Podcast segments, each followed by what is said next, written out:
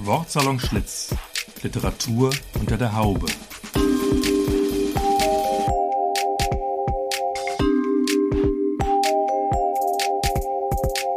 Ein Podcast über Literatur, Buch, Stadt und Szene aus dem ehemaligen Frisiersalon Schlitz in Frankfurt.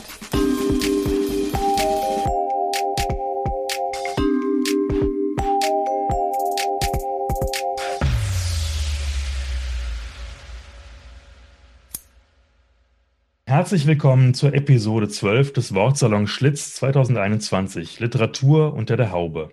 Ein Podcast über Literatur, Stadt und Szene, über Worte, Orte und Bücher aus dem ehemaligen Frisiersalon Schlitz in Frankfurt-Rödelheim mit Silke Hartmann und Dirk Hülstrunk.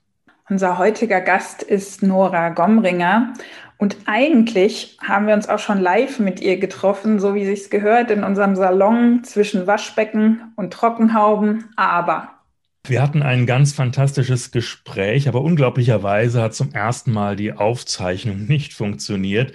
Und wir freuen uns äh, wirklich, wirklich, dass äh, du nochmal Zeit für uns gefunden hast, Nora, zu uns dieses Mal in den virtuellen Wortsalon Schlitz in Zoom zu kommen.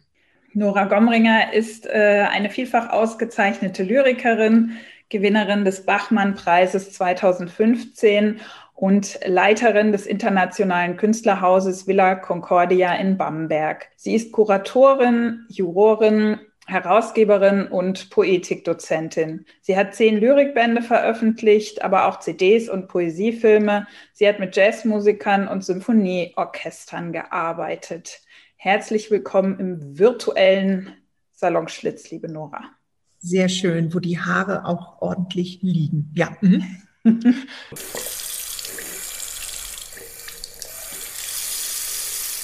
Unsere Idee war ja mit dir über Verortungen zu sprechen. Das ist ja eines unserer Lieblingsthemen über den Spagat, den du ja machst als Künstlerin und Vertreterin einer literarischen oder einer kulturellen Institution. Und natürlich über Lyrik, Performance, über Mode, Social Media, über Glauben und Tod. Eine Menge Themen. Mal gucken, wie weit wir damit kommen. Und wir fangen aber heute mit einer ganz leichten Frage an, nämlich was bedeuten Haare für dich, Nora? Ich war immer ein gelocktes Kind. Meine Mutter sagt, ich hätte erst sehr spät Haare bekommen. Aber als sie dann da waren, waren sie alle sehr gelockt. Und ähm, ich weiß, dass ich äh, dadurch, dass ja meine Teenagerzeit so im Grunge-Zeitalter war, ähm, ich einfach nicht so viel drauf gegeben habe, dass ich so eine Mähne und so eine Matte auf dem Kopf habe. Erst eine ganze Zeit lang brauchte, um überhaupt Vokabular dafür zu finden, in so einem Waschsalon, nee, äh, Haarsalon, Frisiersalon, Wasch- und Föhnsalon, sagen wir es so, überhaupt mich wohlzufühlen und den äh, Damen oder Herren dort mitteilen zu können, was ich mir eigentlich so vorstelle. Ich hatte keine so richtige Vorstellung von mir und was man mit dieser Matte und der Mähne machen könnte. Ich brauchte erstmal Lebensvokabular dafür. Und langsam weiß ich, was ich mir da eigentlich vorstelle, wenn ich hingehe. Von genau, du hattest schon mal gesagt, eine Sprache dafür finden, die muss man überhaupt erstmal entwickeln, diese, diese Sprache. Ne? Ja, und es gibt mhm. Frauen, die haben die, die kriegen die mit von zu Hause, scheint es, ne? Oder sie haben Freundinnen, wo das ganz wichtig ist und war, und das hatte ich so gar nicht. Also ich, ich hatte Freundinnen, aber also wir haben uns ganz selten über äh, diese Dinge unterhalten. Wir hatten ganz viele andere Themen. Ich habe äh, im Grunde, glaube ich, so ein bisschen einen umgekehrten Werdegang äh, wie Nora. Ich war immer ein äh, glatthaariges äh, Mädchen und ich glaube, ich hatte eigentlich wirklich tolle Haare und ähm, bin dann aber in den 70er Jahren in den Frisiersalon gegangen, in den auch meine Mutter ging. Und irgendwie hatten wir da alle dieselbe Frisur. Das war so ein bisschen lustig. Wir hatten alle Frauen hatten Dauerwellen und dann geföhnt die Außenwelle von Farrah Fawcett aus Drei Engel für Charlie. Und äh, meine Mutter, die Friseurin und ich, wir konnten wie so ein Trio in den Spiegel gucken und äh, hatten quasi alle drei denselben Kopf was auch immer nur am ersten Tag lustig war, danach nicht mehr. Ich habe dann irgendwann mich auch davon verabschiedet, weil es auch einfach es war einfach nicht schön, sind wir mal ehrlich.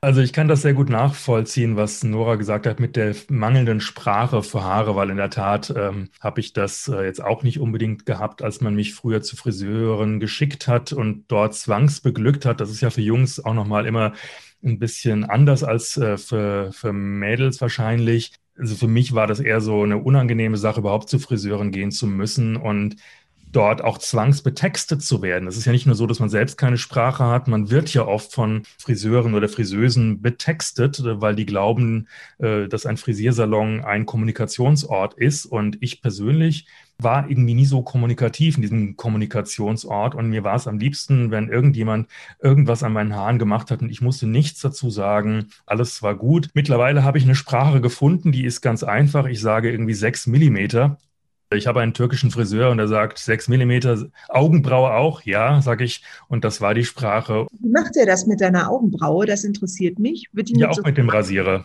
Also ich hatte eine äh, Friseurin, die hat das mit äh, ganz fein mit so einem ähm, äh, ganz Faden. Mit Faden gemacht. Ach. Da, da habe ich mich mal filmen lassen. Und gelaufen. Und sieht toll aus. So. Ja, so fein gezupft sind meine Augenbrauen dann leider nicht wie deine, aber es geht auch mit dem Rasierer. Lustig, die beiden Lyriker ja. ganz lang gebraucht haben, um eine Sprache für ihre Haare zu finden. Das, äh, das gefällt mir.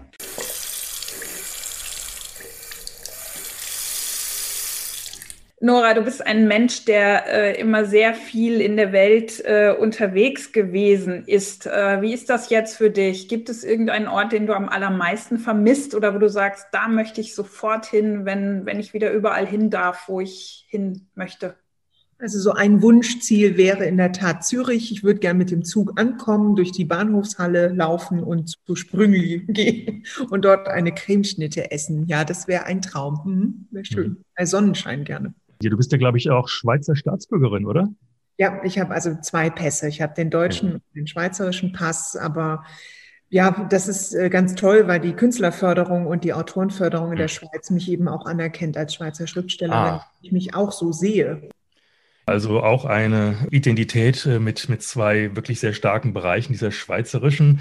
Und äh, ich glaube, ansonsten müsste man eher bayerisch sagen, oder? Fränkisch. Fränkisch, ah, Fränkisch, also, um Gottes Willen.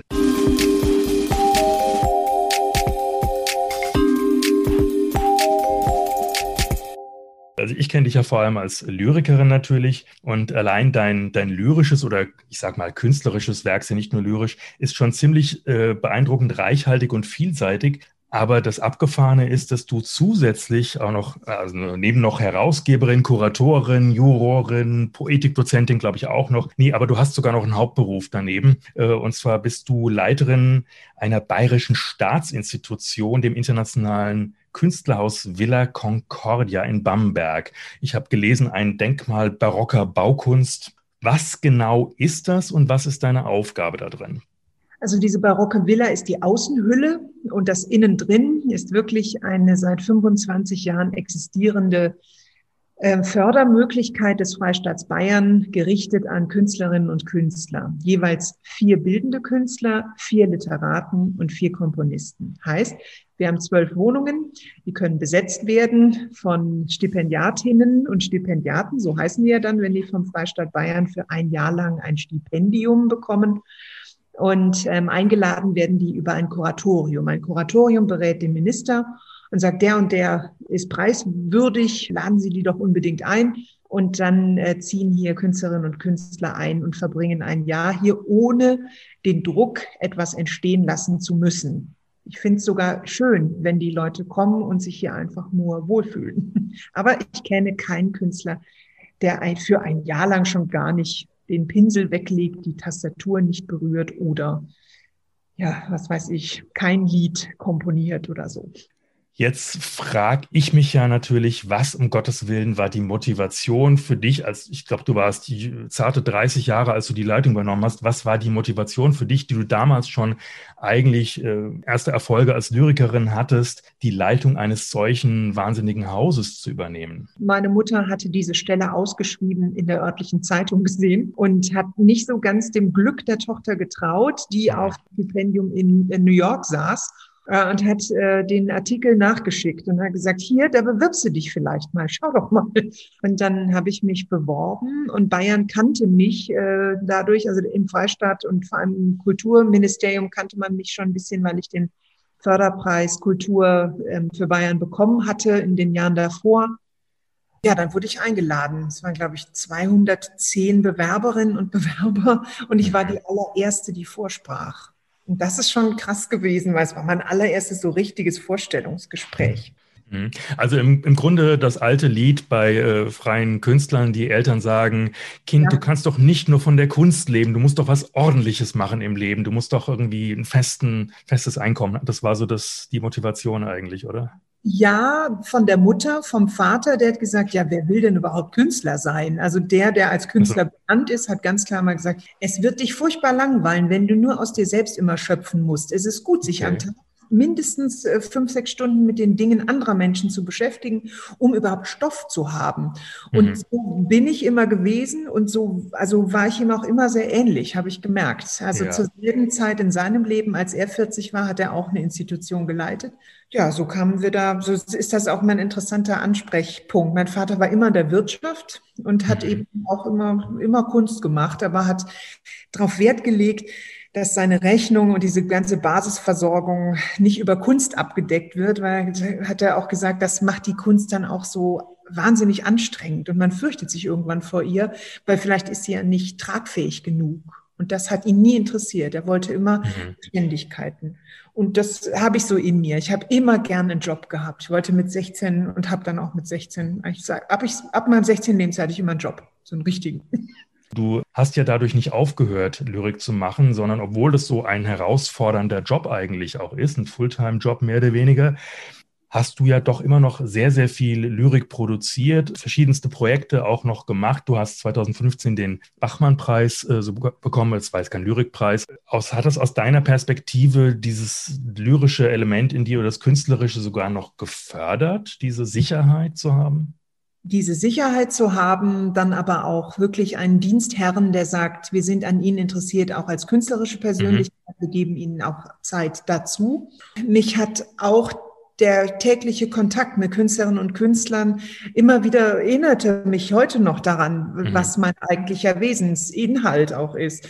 Und äh, alle fragen immer, ja, aber vielleicht sollten Sie sich anders benennen in dem, was Sie da machen, sind doch viel mehr was weiß ich, Performerin oder so. Und dann denke ich immer, nein, das, was ich kann und mache, hat damit zu tun, auch dass ich eine, ich hoffe, annehmbare Verwalterin bin und gute Gastgeberin hier und so, ähm, hat damit zu tun, dass ich Dichterin bin. Dieser Beruf wiegt für mich so viel und ist so hoch in meinem Konstrukt geistig so angesehen, dass ich denke, ich bin befähigt zu bestimmten Dingen in meinem Leben, weil ich Dichterin bin. Ich glaube auch, dass, mhm. dass die Direktorin in mir davon profitiert, dass ich Dichterin bin und umgekehrt. Und ich habe auch immer gemerkt, dass also Verwaltungsapparate äh, einen sehr schlechten Ruf mitunter haben können, aber ihn oft zu Unrecht haben. Ja. Weil ich fand sehr viele freidenkende und sehr positiv, vor allem der Kunst zugewandt denkende Leute, habe ich immer in diesen nach außen hin als am hermetischsten wahrgenommene Kästen gefunden. Aber was ich auch interessant finde, äh, wenn man über Lyrik spricht, auch vielleicht an die, in die Anfänge der Sprache geht, ist ja auch das Thema der, der Liste und der Verwaltung hat ja mit der Sprache auch ganz im Anfang schon zu tun. Ich glaube, die allerfrühesten Schriftzeugnisse sind eher so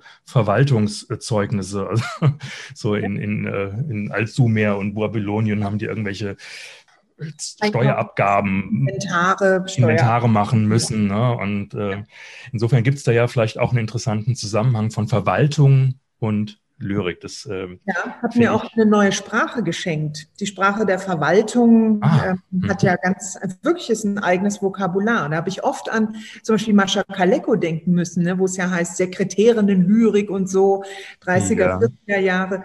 Das hat auch was, was Anregendes, dass auf einmal auch die Worte, die man vermeint zu kennen, innerhalb einer Verwaltung einen anderen Beigeschmack mhm. oder wirklich eine ganz andere lexikalische Definition erfahren.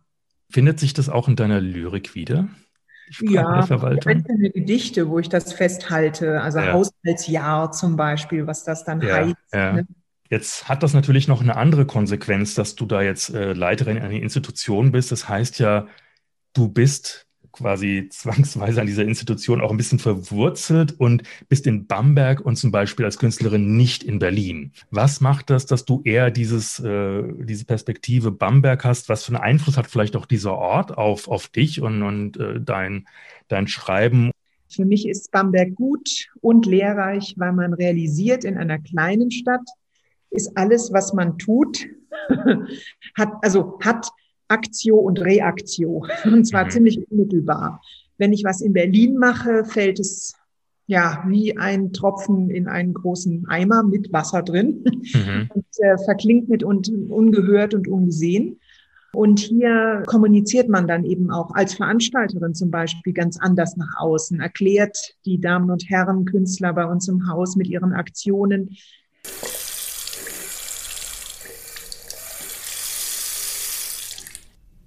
Elfriede Gerstl. Mitten im Verzweifeln, das ist der Ort im Gewebe. Es fehlt die Masche dort, wo ein Faden nicht wie ein Grasblatt, sondern eine Klinge liegt, Dort mitten in der Wohnung der Verlegerin, das ist der Ort, wo ein Hakenkreuz im Türstock eingeritzt ist, gleich unter der Mesusa, vierter Ring der Wiener Großstadt, traf ich Elfriede Gerstl. Ich war so jung, dass mein Wort nicht von Bedeutung war. Und meine Körperfülle fand sie seltsam, sagte sie doch, was für ein Seelchen ich ihr schien. Fein, wie ein Häutchen, zwischen immer sehen und immer blind. Das sagte eine, die so zart war wie ein Blatt. Nein, eher eine sehr spitze Klinge, auf der ein Haar sich teilt, fast nur aus Ehrfurcht vor den Möglichkeiten, fast nur aus Angst vor Folter durch die Möglichkeiten. Wie kam sie herein? Ich weiß es nicht zu sagen. Das Fenster war wohl angelehnt. So kam der Nachtfalter Elfriede Gerstl in die Küche, wie ein Traum aus Eskadas großen Zeiten.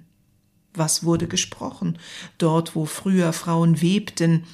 Es ging um den Kleiderflug, das Buch, das im Entstehen. Die Verlegerin, sie sprach schnell, und die Gerstl sah mich an dabei. Wir beide schwiegen. Nie mehr hat eine nach ihr mir auf die Stirn gesagt, dass ich lebenslang die Puppe gebe. Das war die Masche dieser Dichterin. Als sie Jahre später starb, fand man Container mit Chanel und Träumen der Elfriede Gerstl aus besonderem Stoff.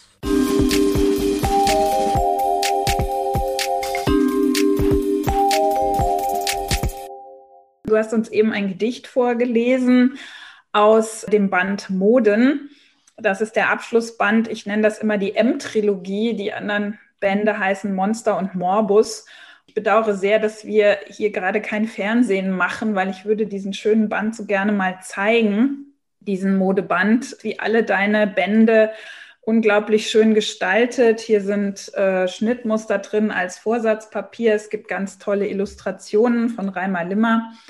Dieser Band 2017 bei Wohland und Quist erschienen. Das Gedicht, was wir eben gehört haben, hast du der Lyrikerin Elfriede Gerstl gewidmet. Wie kam Elfriede Gerstl in diesen Modeband?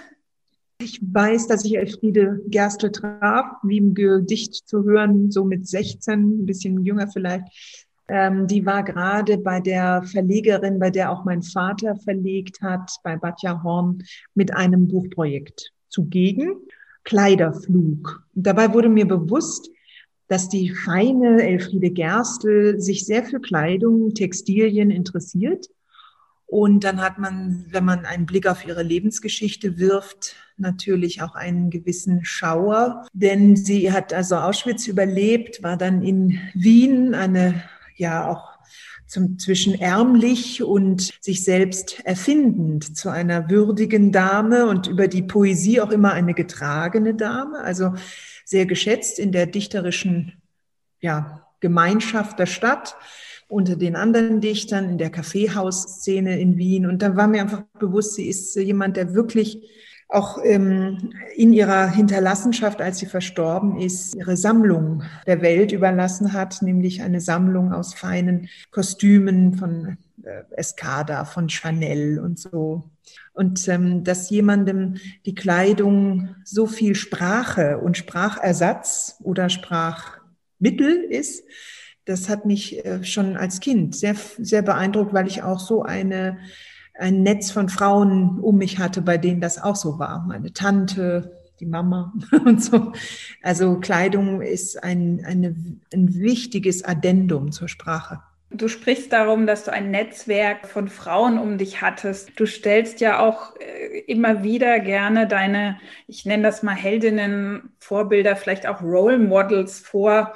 Kurzem hast du so eine Collage gepostet zum Internationalen Frauentag und da fanden sich ähm, Schauspielerinnen wie Isabella Rossellini oder Susan Sarandon, da war die Politikerin Renate Schmidt, die Schriftstellerin Felicitas Hoppe, aber es gab auch so erzählte Frauen wie die äh, Schiffsärztin von Star Trek, äh, Dr. Beverly Crusher. Mhm. Und unten rechts äh, war das deine Mutter. Unten rechts war meine Mutter und, und rechts war Claire Huxtable. Genau, ich fand es eine wirklich äh, lustige Zusammenstellung. Das ist ja aber schon wichtig, so Role Models oder, oder wie soll man das nennen, Heldinnen, also für mich wirklich äh, Frauen und auch Männer. Also ich habe ja natürlich, allein wenn ich an Heinrich Heine denke oder die vielen Regisseure, die mir so einfallen, die ich sehr schätze, das sind fast immer Männer. Also ich lasse mir viele Geschichten demnach von Männern erzählen, wenn man es äh, so sich überlegt, auch Bilder. Ähm, Malerinnen und Maler, fast auch mehr Maler in dem Zusammenhang. Ja, mir ist das wichtig. Mir ist so ein Verweischarakter wichtig. Ich bin auch immer daran interessiert, zu herauszufinden, an wen bestimmte Kollegen dachten und, und so denken, wenn sie arbeiten und so. Also so eine Art archäologische äh, Nachforschung. Ähm, was, was macht den Menschen? Ist es auch die Familienerfahrung? Ist es nur das, was er selbst sich quasi hineinnimmt? Was wählt er dabei aus? Wie geht er davor? Wie ist er geprägt? Und hast du dich selber auch schon bei anderen so als Bezugspunkt wiedergefunden oder als Role Model? Ja, und auch so richtiges Hate Object, ja. Und das tut manchmal ein bisschen weh, weil man denkt, boah, dass ja für, Leute, für was wirst du denn gehatet? Es gibt Leute, die sich damit nicht gut arrangieren können, dass ich über den Holocaust schreibe und wie ich es mache, dass ich es auch als Teil einer, ja, auch einer Familienaufarbeitungs's, einem Modus wähle.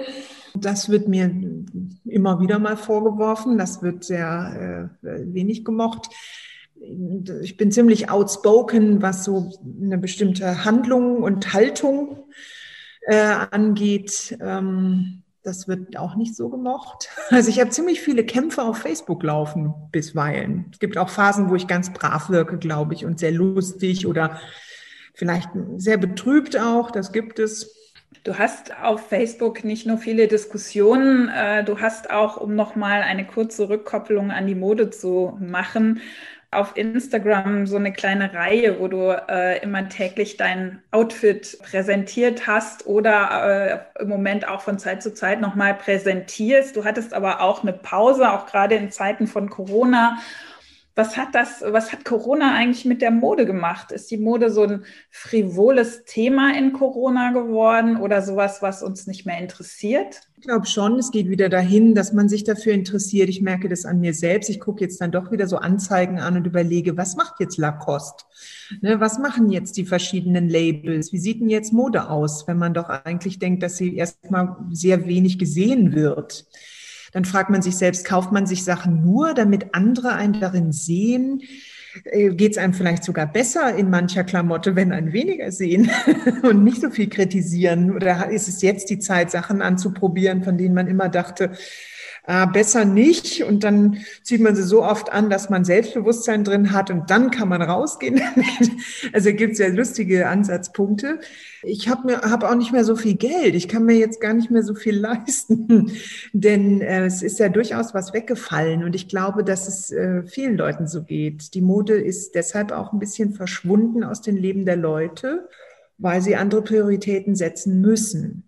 Aber mhm. Menschen wie Elfriede Gerstl zum Beispiel, das weiß man von ihr. Die hat also eher gesagt, äh, eher esse ich nicht und habe aber dieses wunderbare Täschchen, Stöffchen, Säckchen. Aber du bist schon auch so eine Sammlerin. Du hast auch einen Fundus an Kleidern und Accessoires. Ich glaube, du hast irgendwann auch mal geschrieben, wie viele Kleiderschränke du hast. Ich habe so einen begehbaren, das ist ein ganzer Raum. Und dann habe ich im Schlafzimmer viel zu viel Klamotten, denn wer, wer mit seinen Klamotten lebt, der weiß ja, das staubt alles ganz schön ein. Das muss man wirklich ein bisschen öfter angucken, aber ich bin nicht so gut da drin. Ich habe sehr viele Klamotten und die begleiten mich ja durch alle Volumenphasen meines Körpers und Lebens. Und ähm, weil es im Moment auch mehr ist, weil ich irgendwie so ich habe so eine Corona-Lahmheit in mir. Das Phlegma sorgt dafür, dass ich immer füllig ins, in den Frühling bisher gegangen bin. Und das ist, ja, es braucht wieder einen ganzen Sommer und einen ganzen Herbst, bis ich wieder so ein bisschen auf andere Kleidungsstücke im, im, im Ganzen zurückgreifen kann, ja. Hast du denn ein Lieblingskleidungsstück, was dich schon immer begleitet und äh, was, was du immer gerne zur Hand nimmst, auch vielleicht zu ganz bestimmten äh, Gelegenheiten? Ja, ich empfehle immer große Gürtel. Ja, das ist auch so, weil ich so drauf geguckt habe, schon in den 80ern. Und wenn man Kind in den 80ern ist, guckt man ja so vom Wachsen her den Leuten viel auf Bauchhöhe.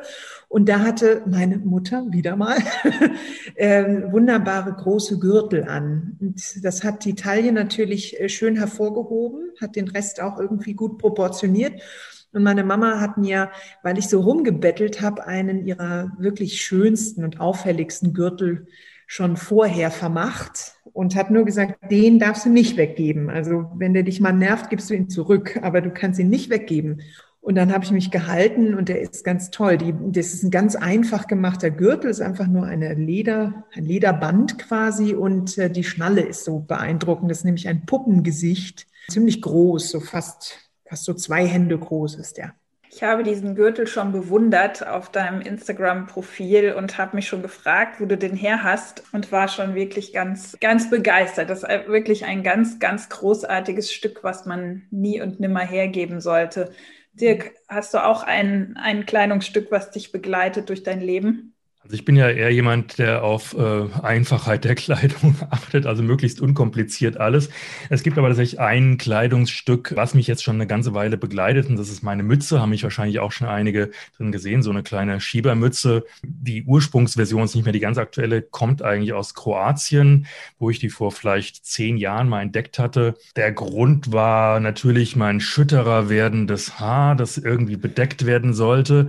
Auf der einen Seite und auf der anderen Seite gerade wenn ich eben sonst nicht so wirklich viel zeichenhafte Kleidung trage, ja, äh, oder so kann nicht so expressive Kleidung, ist das vielleicht so der eine Akzent äh, und auch vielleicht dieser eine Wiedererkennungswert. Also ich habe früher auch mal Hüte getragen, aber irgendwie haben sie mir nicht so richtig gestanden. Ich war nicht so zufrieden und, und dann seitdem ich diese diese Schiebemütze in so einem äh, kleinen Laden in der Zagreber Altstadt gefunden habe, habe ich gedacht, ja, das, das sitzt, das funktioniert. Und seitdem erkennt man mich tatsächlich oft über diese Mütze. Man muss gar nichts anderes sehen. Wenn man diese Mütze sieht, weiß man, aha, der Hülstrunk. Ich habe ja immer eine Schlafmütze an. Also das ist, äh, ich habe diese alte Tradition der Schlafmütze behalten und ziehe zum Schlafen eine Mütze an. Ich finde das wirklich. Ja.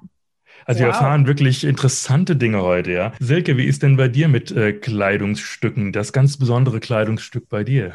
Ich bin auf jeden Fall auch eine Sammlerin, würde ich sagen, äh, und, und habe auch verschiedene Aufbewahrungsorte und ich drapiere auch. Ähm, also wenn man in meiner Wohnung ist, wird man sehen, dass da einiges drapiert ist äh, an so Köpfen und ähm, auch meine Taschen, die hängen überall. das ist schon auf jeden Fall eine kleine Ausstellung. Ich finde auch immer schön, wenn man woanders ist, was mitzunehmen, was, äh, was man dann behält. Aber Kleidung ist ja auch äh, manchmal so ein bisschen so eine Art, äh, ich nenne das jetzt mal sehr kitschig, ein Glücksversprechen. Und ich habe so einen äh, sehr gelben Mantel, der ist leuchtend gelb, den habe ich mal in einem Ausverkauf gekauft. Der hat so ein bisschen so einen zeitlosen 60s-Stil, aber eben dieses leuchtende Gelb. Und ähm, ist tatsächlich so, natürlich ist es immer auffällig, wenn man ihn trägt. Man wird immer gesehen und wird immer angesprochen. Er hat halt auch so was sehr Positives. Ich habe in ihm bislang nur gute Sachen erlebt. Deswegen spare ich ihn mir auch auf für Gelegenheiten, wo ich immer denke, jetzt kommt was Schönes. Und ja, das ist ein bisschen mein, jetzt wird es noch kitschiger, Zaubermantel. Aber auf jeden Fall ist es äh, so ein, ein Kleidungsstück, was so eine auratische, was so eine auratische Aufladung hat.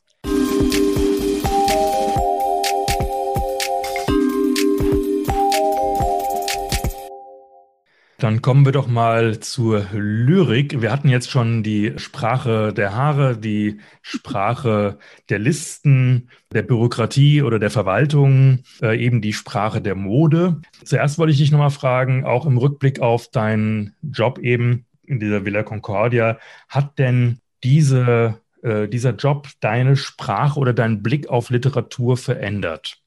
Also zunächst ist mir ganz klar geworden, dass sich die Welt um Prosa dreht. Ich war da wirklich auch als junger Mensch, jüngerer Mensch, äh, fast äh, noch zu äh, blind, auch einfach aus Begeisterung. Ich habe wirklich gedacht, es gibt viel mehr Toleranz für Lyrik. Mhm. Und während es ähm, eigentlich ziemlich viel Toleranz für Lyrik gibt, von der Leute außerhalb der Szene nichts wissen und immer denken, die Lyrik stirbt und hat man überhaupt noch, wer, wer schreibt denn noch Lyrik und so gibt's genug. Aber ähm, ich war überrascht, dass es so prosaisch zugeht. Also mhm. ich habe fast nur Prosa schreibende Künstlerinnen und Künstler in den Jahren hier als Gäste erlebt. Die Dichter, die wir hatten, die kann ich wirklich an, die füllen nicht mal zwei Hände. Und äh, das ist schon was anderes. Und ich merke auch, dass innerhalb von Übersetzungen zum Beispiel, also das ganze, die ganze Übersetzerszene konzentriert sich natürlich maßgeblich auf Prosa.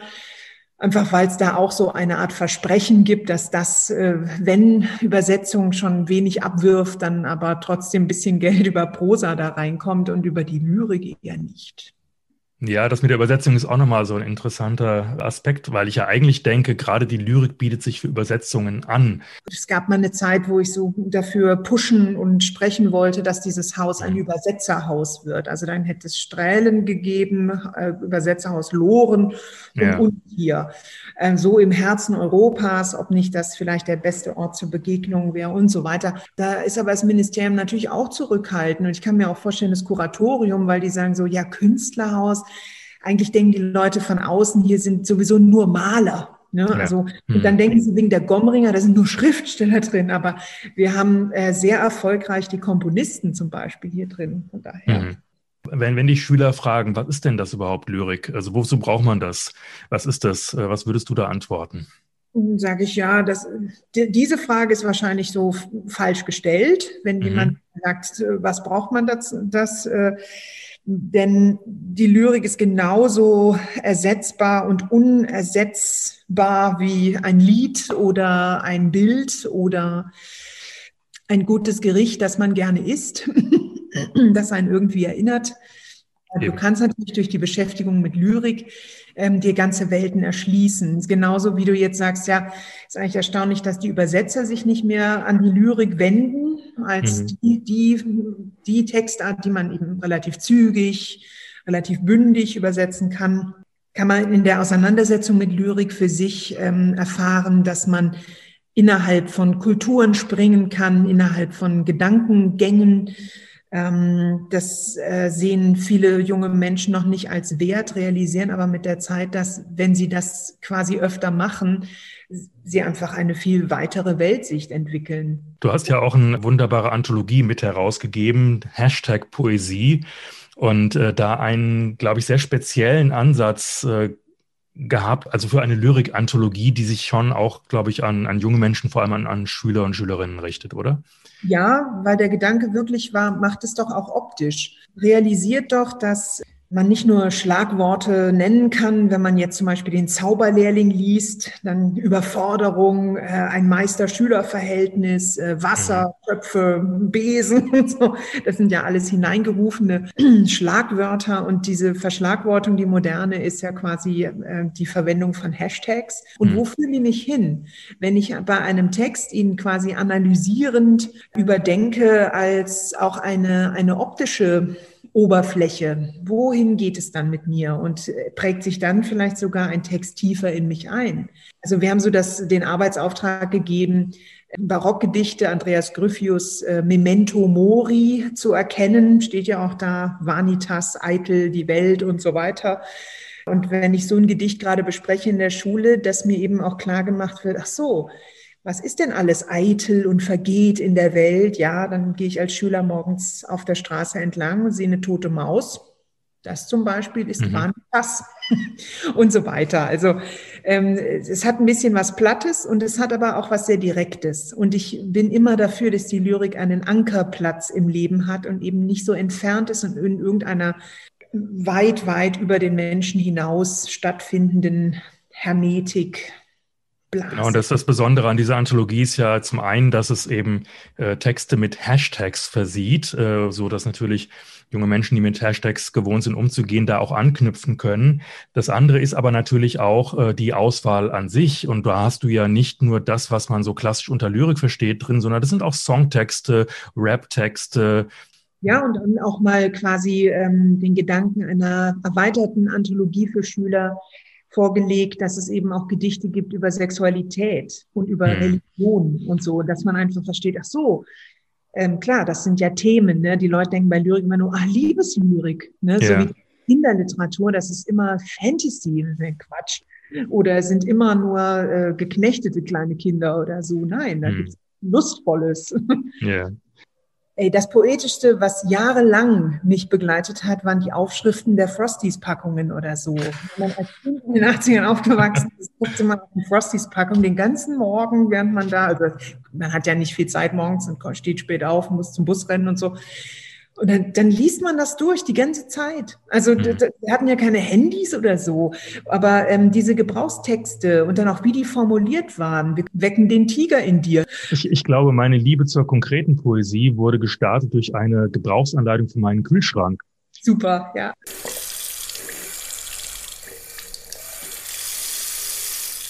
Ich lese eine Miniatur, die in Frankfurt entstanden ist, just hier in Frankfurt.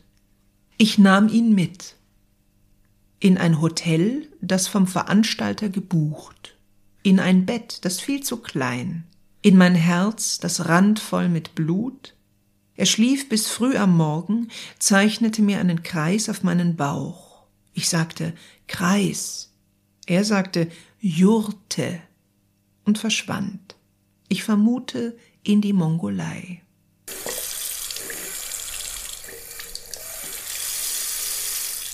Jetzt hast du, ich glaube, mittlerweile zehn Lyrikbände veröffentlicht. Ein letzter ist auch wieder bei Woland und Quist herausgekommen.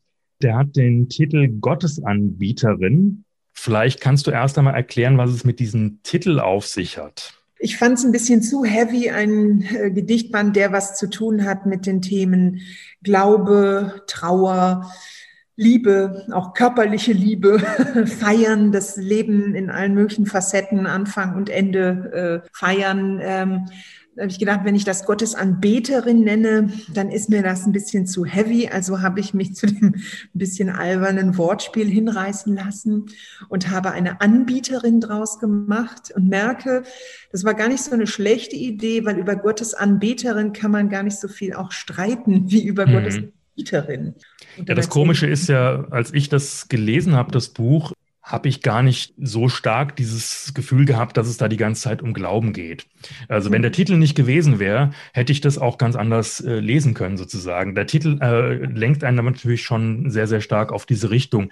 Gibt es einen konkreten Grund oder Anlass, dass du da jetzt so offensiv mit diesem Thema umgehst, wo man ja denken könnte, es ist vielleicht auch ein privates Thema. Die meisten Leute wollen da gar nicht so viel drüber reden, aber du willst da jetzt schon auch ein, ein Zeichen setzen oder?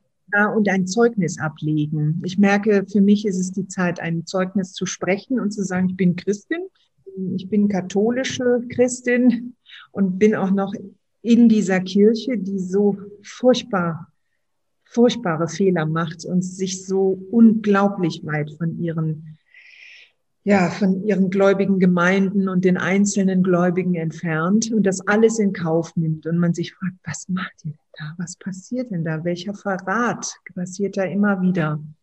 Genau. Und trotzdem, wie schon gesagt, habe ich große Denker und freie und großzügige Frauen und Männer in der katholischen Kirche kennengelernt, die ganz anders denken können und wirklich mit, mit Interesse an, an anderen Menschen und an an Inhalten nach vorne streben und eine ganz andere Vorstellung von Kirche haben, als man die eben vermeint, so aus dem Vatikan äh, entströmen zu fühlen. Und ich wollte ein Buch machen, das Gedichte ähm, einfängt, die ich schon ja 2015 geschrieben habe und die ich aber nicht gleich so quasi so komplett ablegen wollte.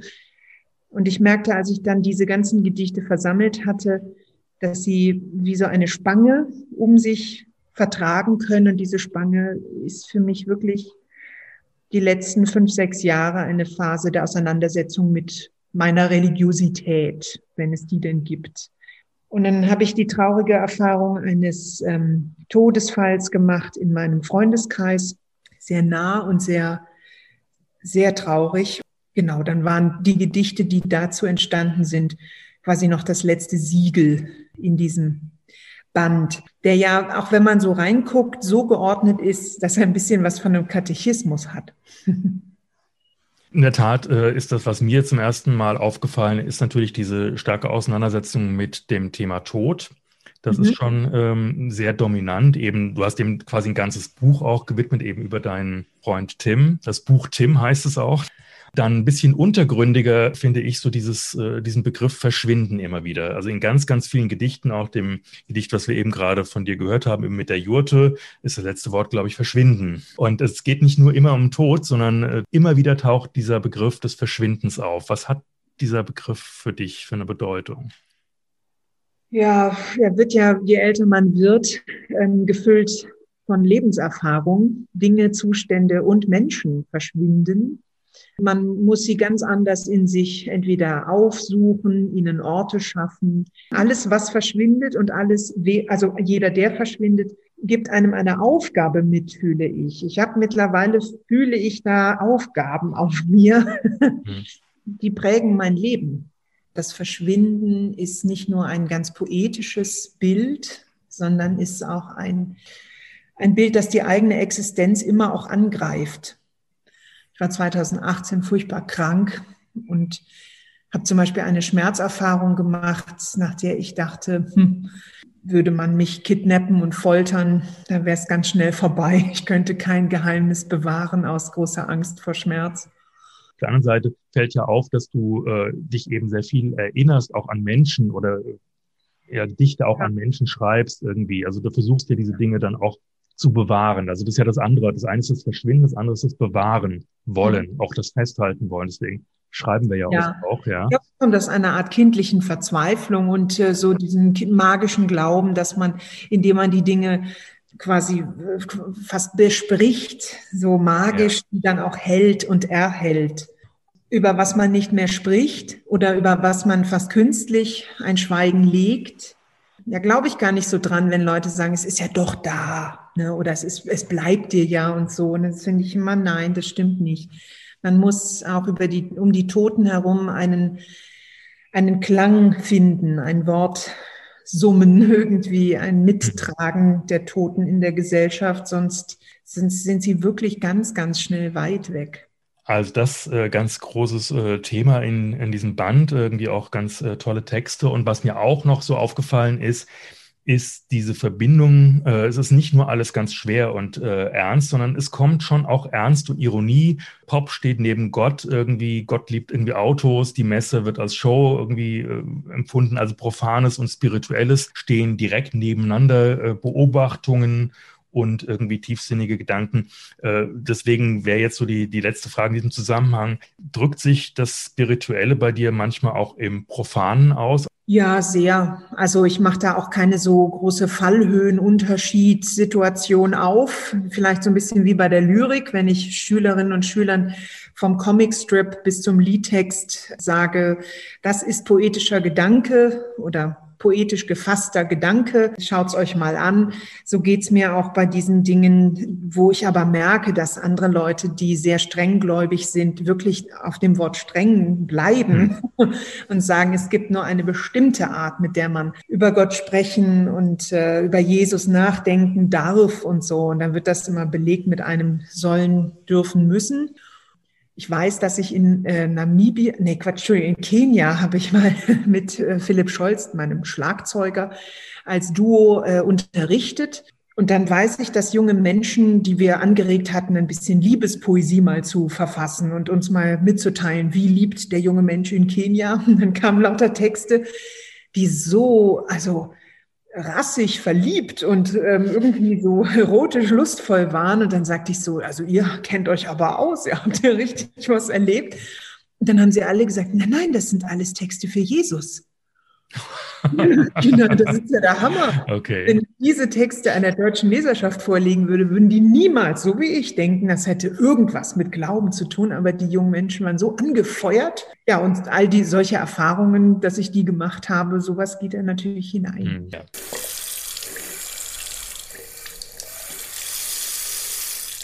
Ein Glaubensgedicht. Man sieht's, die Messe biegt in ihre vierzigste Minute, als gewandelt wird. Das Wasser in Wein zu Blut, das Brot als Hostie zu Leib. Glockengeklingel, Ministrant tritt immer hinten auf die Kutte, wenn er sich erhebt. Da ist viel Leib am Werk. Jesus, ein Fremder an einem Holzkreuz, hat einen schlimmen Schnitt in der Seite. Seit tausenden Jahren verbindet den keiner. Das ist schon fahrlässig. Ein Mann wie ein Briefkasten dadurch. Kummerkasten aus Holz mit Schlitz. Gut, dass hier alles gewandelt wird. Werden Sorgen, Gesänge.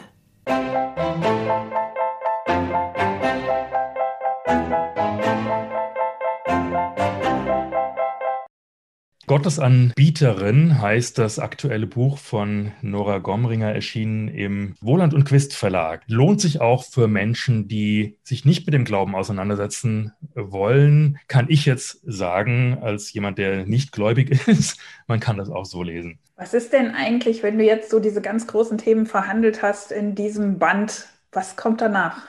Ich habe mir so an Politik auch gedacht, habe mir überlegt, ob man einen ganzen Gedichtband ähm, politische Porträts machen kann. Entweder äh, Staatensysteme mhm. oder wirklich ähm, eine Riege von Politikern, mit denen man ja aufgewachsen ist. Also als Kind dachte ich, Gorbatschow ist quasi mit uns verwandt. Ne? Der kam jeden Abend, war der im Fernsehen und so. Und es wurde auch immer so intensiv über die gesprochen ich weiß, Reagan, ne? also vielleicht so die Politiker meiner Welt, die ich so wahrgenommen habe bisher intensiv, die prägend waren.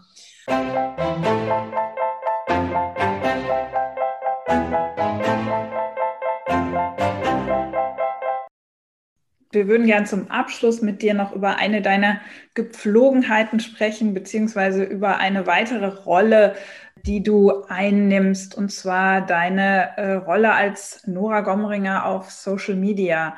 Du bist da ja relativ aktiv, du hast es eben auch schon gesagt, du positionierst dich auch, du, du nimmst Haltungen ein.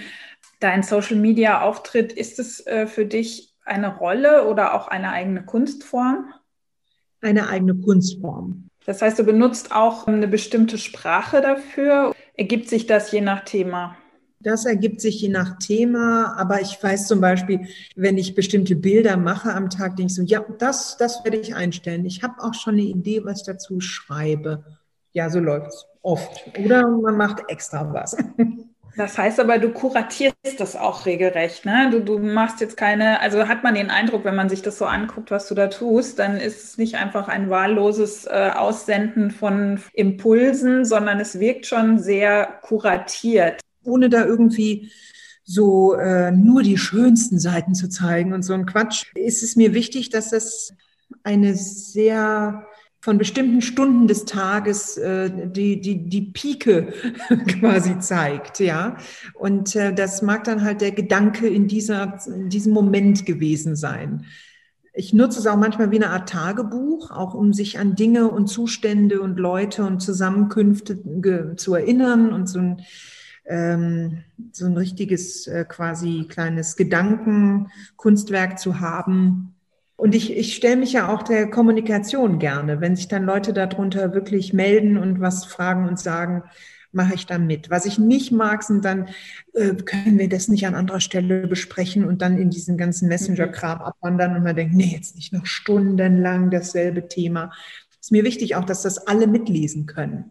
Ich dann auch versuche, meine Position zu rechtfertigen, zu verteidigen oder auch zurückgehe. Bin ja auch jemand, der sagt, oh, da habe ich mich hier echt geirrt. Trennst du deine verschiedenen Schreiben voneinander, zum Beispiel örtlich, dass du das eine da machst, das andere da? Oder findet so dein Schreibkreationsprozess äh, sozusagen im Fluss und vermengt und immer gleich statt? Ich schreibe immer im Bett. Ich sitze im Bett aufrecht mit dem Laptop und da schreibe ich. Ich habe schon lange keinen Tisch mehr. Das ist wahrscheinlich für den Rücken auf Dauer ganz schlecht, aber es, äh, so ist es. Also da habe ich mich so dran gewöhnt. Da sitze ich und schreibe sowohl die Auftragsarbeiten als auch mein, so das eigene, was so kommt, wo ich denke, das möchte ich gern festhalten und da möchte ich drüber nachdenken. Ja, und so Social Media Bedienung, die macht man ja überall, wo man gerade so dazu kommt.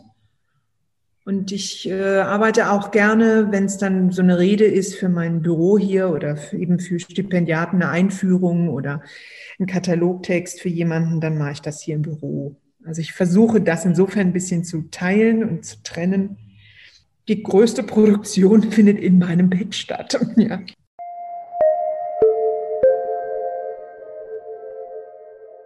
Aus dem Regal gezogen. Was hast du uns mitgebracht, liebe Nora? Also ich habe mitgebracht Jung Ha Kim, Aufzeichnungen eines Serienmörders. Und da haben wir es zu tun mit den Notaten eines langsam dement werdenden Serienmörders, der feststellt, dass in seine Nachbarschaft ein Wesen gezogen ist, das dem Seinen ganz, ganz ähnlich ist. Sprich, er trifft in einem neuen Nachbarn äh, sein absolutes Gegenüber, einen weiteren Mörder und stellt dann erschreckt fest, dass dieser Mörder, den er für einen Mörder hält, noch hat er keine Beweise, sich mit seiner Tochter anfreundet. Er fasst den Plan, diesen Mann zu töten. Das ist nicht so einfach für jemand, der dement wird, weil er muss sich ja jeden Tag erstmal daran erinnern, dass es da überhaupt ein Problem gibt. Sehr schön und spannend und schrecklich traurig und äh, lakonisch geschrieben. Und ich mag Bücher, die nicht so dicht und fett sind, sondern das ist so ein äh, einfach auch toll gemachter, im Aussehen, im haptischen, gut gestalteter Roman, der bei Cass CASS Verlag erschienen ist. Das hört sich super an, das werde ich mir auf jeden Fall besorgen. Ich finde es äh, einen absolut hinreißenden Plot. Mhm. Vielen Dank, Dirk. Was hast du denn mitgebracht? Ja, ich dachte heute mal an meine Lieblingslyrik-Anthologie und zwar von Raul Schrott, die Erfindung der Poesie, Gedichte aus den ersten 4000 Jahren, erschienen bei Eichborn 1999, mittlerweile leider vergriffen, aber es ist noch antiquarisch erhältlich. Es ist schon ein ziemlich fetter Wälzer und wie der Name sagt, Gedichte aus 4000 Jahren ist natürlich schon ein eigentlich ziemlich irrer Anspruch, der da formuliert wird. Aber was ich halt unglaublich spannend finde, ist der gesamte Zeithorizont, der hier aufgezogen wird, dass er wirklich von den Anfängen der Poesie in, äh, in der, die altsumerische Poesie, wo dann Priesterinnen, die in einem Tempel ja eigentlich Liebesdienste für Gott. Äh, Laura, du hattest es eben mit, mit Jesus, der so schön beschrieben wurde. Das war schon in der, bei den alten Sumerern äh, so, dass das äh, Religiöse durchaus was Erotisches haben konnte. Und äh, da schreibt so die erste Liebesdienerin tatsächlich äh, sehr erotische Liebes Gedichte an die Götter. Und wenn man das nicht wüsste, dass es an die Götter ist, könnte man auch da denken, es sind einfach ganz normale erotische Gedichte. Und äh, das irgendwie tausende von Jahre vor Christus ist schon sehr, sehr spannend. Und dann macht das natürlich immer relativ große Sprünge. Dann geht es zu den alten Griechen. Dann geht es zu, was ich sehr, sehr spannend finde, altarabischer Dichtung, präislamischer Dichtung und da vor allem äh, beduinischer Herkunft. Und auch da gibt's ganz viel Erotik. Und was ich auch interessant finde, ist, dass scheinbar eben auch der Reim wohl eher seinen Ursprung in der arabischen Dichtung hat und gar nicht in der griechischen äh, Dichtung, wie wir vielleicht oft so denken und dann auch später zu uns gekommen ist. Und äh, zwei weitere besonders interessante Sachen finde ich die Gedichte der irischen Mönche im, ich glaube, 8., 9. Jahrhundert. Er nennt das die Marginalien der irischen Mönche die in ihren Klöstern in Irland gesessen haben, ähm, dort äh, Bibelstudien gemacht haben und sich ganz offensichtlich ein bisschen gelangweilt haben und dann aus dem Fenster geguckt haben, so beschreibt es zumindest Raul Schrott in seinen Vorbemerkungen, äh, die sich die Natur einfach angeguckt haben und daraufhin ganz, ganz schlichte Naturgedichte geschrieben haben. Eigentlich so die ersten richtigen Naturgedichte, die jetzt nicht spirituell sind oder irgendwas, äh, die wir haben. Das passt vielleicht wieder ein bisschen zu dem, was, was wir vorhin hatten mit dem Profanen und dem Spirituellen. Ganz, ganz äh, toll finde ich auch die letzten Gedichte von David ab Quillem, einem walisischen Dichter aus dem 14. Jahrhundert, der eine sehr, sehr lockere Sprache auch, ähm, Erotik, Raufereien, Saufereien, ähm, gleichzeitig aber auch Hymnen, es ist alles da, es ist alles irgendwie sehr, sehr wild und äh, im Prinzip könnte man es aus heutiger Perspektive fast als Spoken Word Poetry verstehen.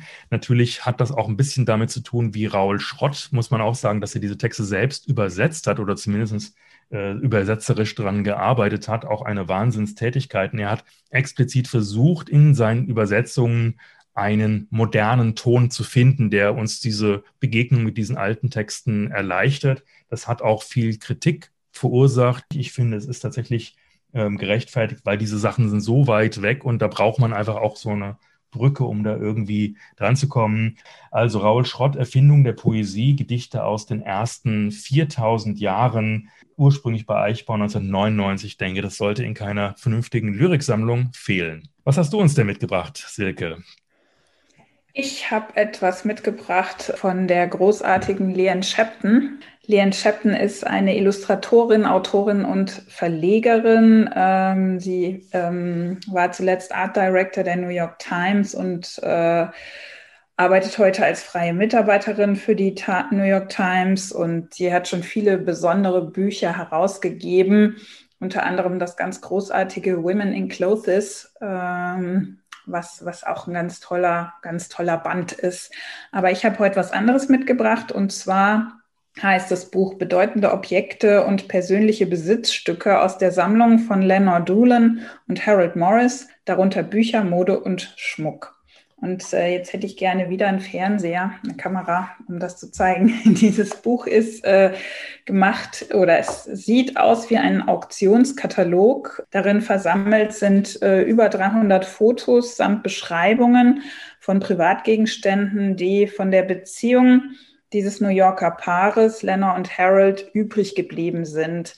Da finden wir Möbel, Schmuck, wir finden gemeinsam geklaute Salz- und Pfefferstreuer, ein ausgestopftes Eichhörnchen, Schlafanzüge, ein Scrabble-Spiel, Pudelfiguren, aber auch ein Italienreiseführer, Kinotickets, Liebesbriefe und Bücher. Und äh, es gibt keinen Text außer diesen Beschreibungen, aber wenn man diese Beschreibungen liest, dann fängt man eben an, so die Leerstellen zu füllen und äh, kann anhand dessen so die Liebesgeschichte von, von Harold und Lennon nachvollziehen es entfaltet sich eben auch die ganze Traurigkeit der Trennung dieser beiden. Das ist wirklich ein ganz, ganz großartiges Buch äh, mit einer sehr besonderen Erzählweise. Und besonders charmant finde ich auch, wie Leanne Shepton auf die Idee zu diesem Buch gekommen ist. Sie war eben selber bei einer Versteigerung und bei der Versteigerung des Nachlasses von Truman Capote und hat sich einen Regenmantel von ihm ersteigert, den sie wohl auch heute immer noch trägt. Und als sie da so saß und im Auktionskatalog geblättert hat, ist ihr eben aufgefallen, dass sich äh, das Ganze wie eine Biografie las. Und äh, da kam sie auf die Idee, so etwas selber zu entwerfen. Das Buch ist 2010 im Berlin Verlag erschienen.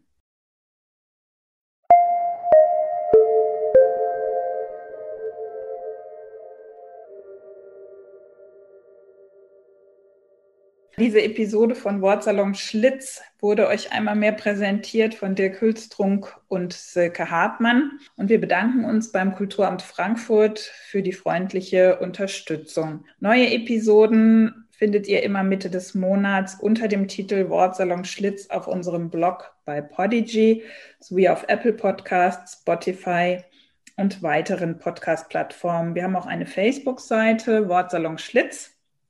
Dort findet ihr Fotos unserer Gäste, unserer Bücher, unseres Salons und da könnt ihr uns auch Likes und Kommentare hinterlassen. Wir kommunizieren dort auch. Ja, unser nächster Gast ist der Schriftsteller Jan Brandt. Mit ihm sprechen wir über Verortungen zwischen Stadt und Land. Jeden Montagnachmittag 16 bis 18 Uhr könnt ihr die aktuellen Episoden auch direkt vor dem echten Frisiersalon Schlitz am Alten See 6 in Frankfurt-Rödelheim hören. Und dazu kommt auch im Schaufenster des Frisiersalons Schlitz findet ihr jetzt Bücher unserer Gäste.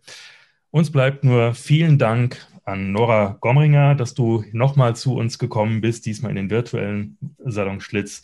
Und wir verabschieden uns und sagen bis zum nächsten Wortsalon Schlitz. Tschüss. Tschüss. Tschüss.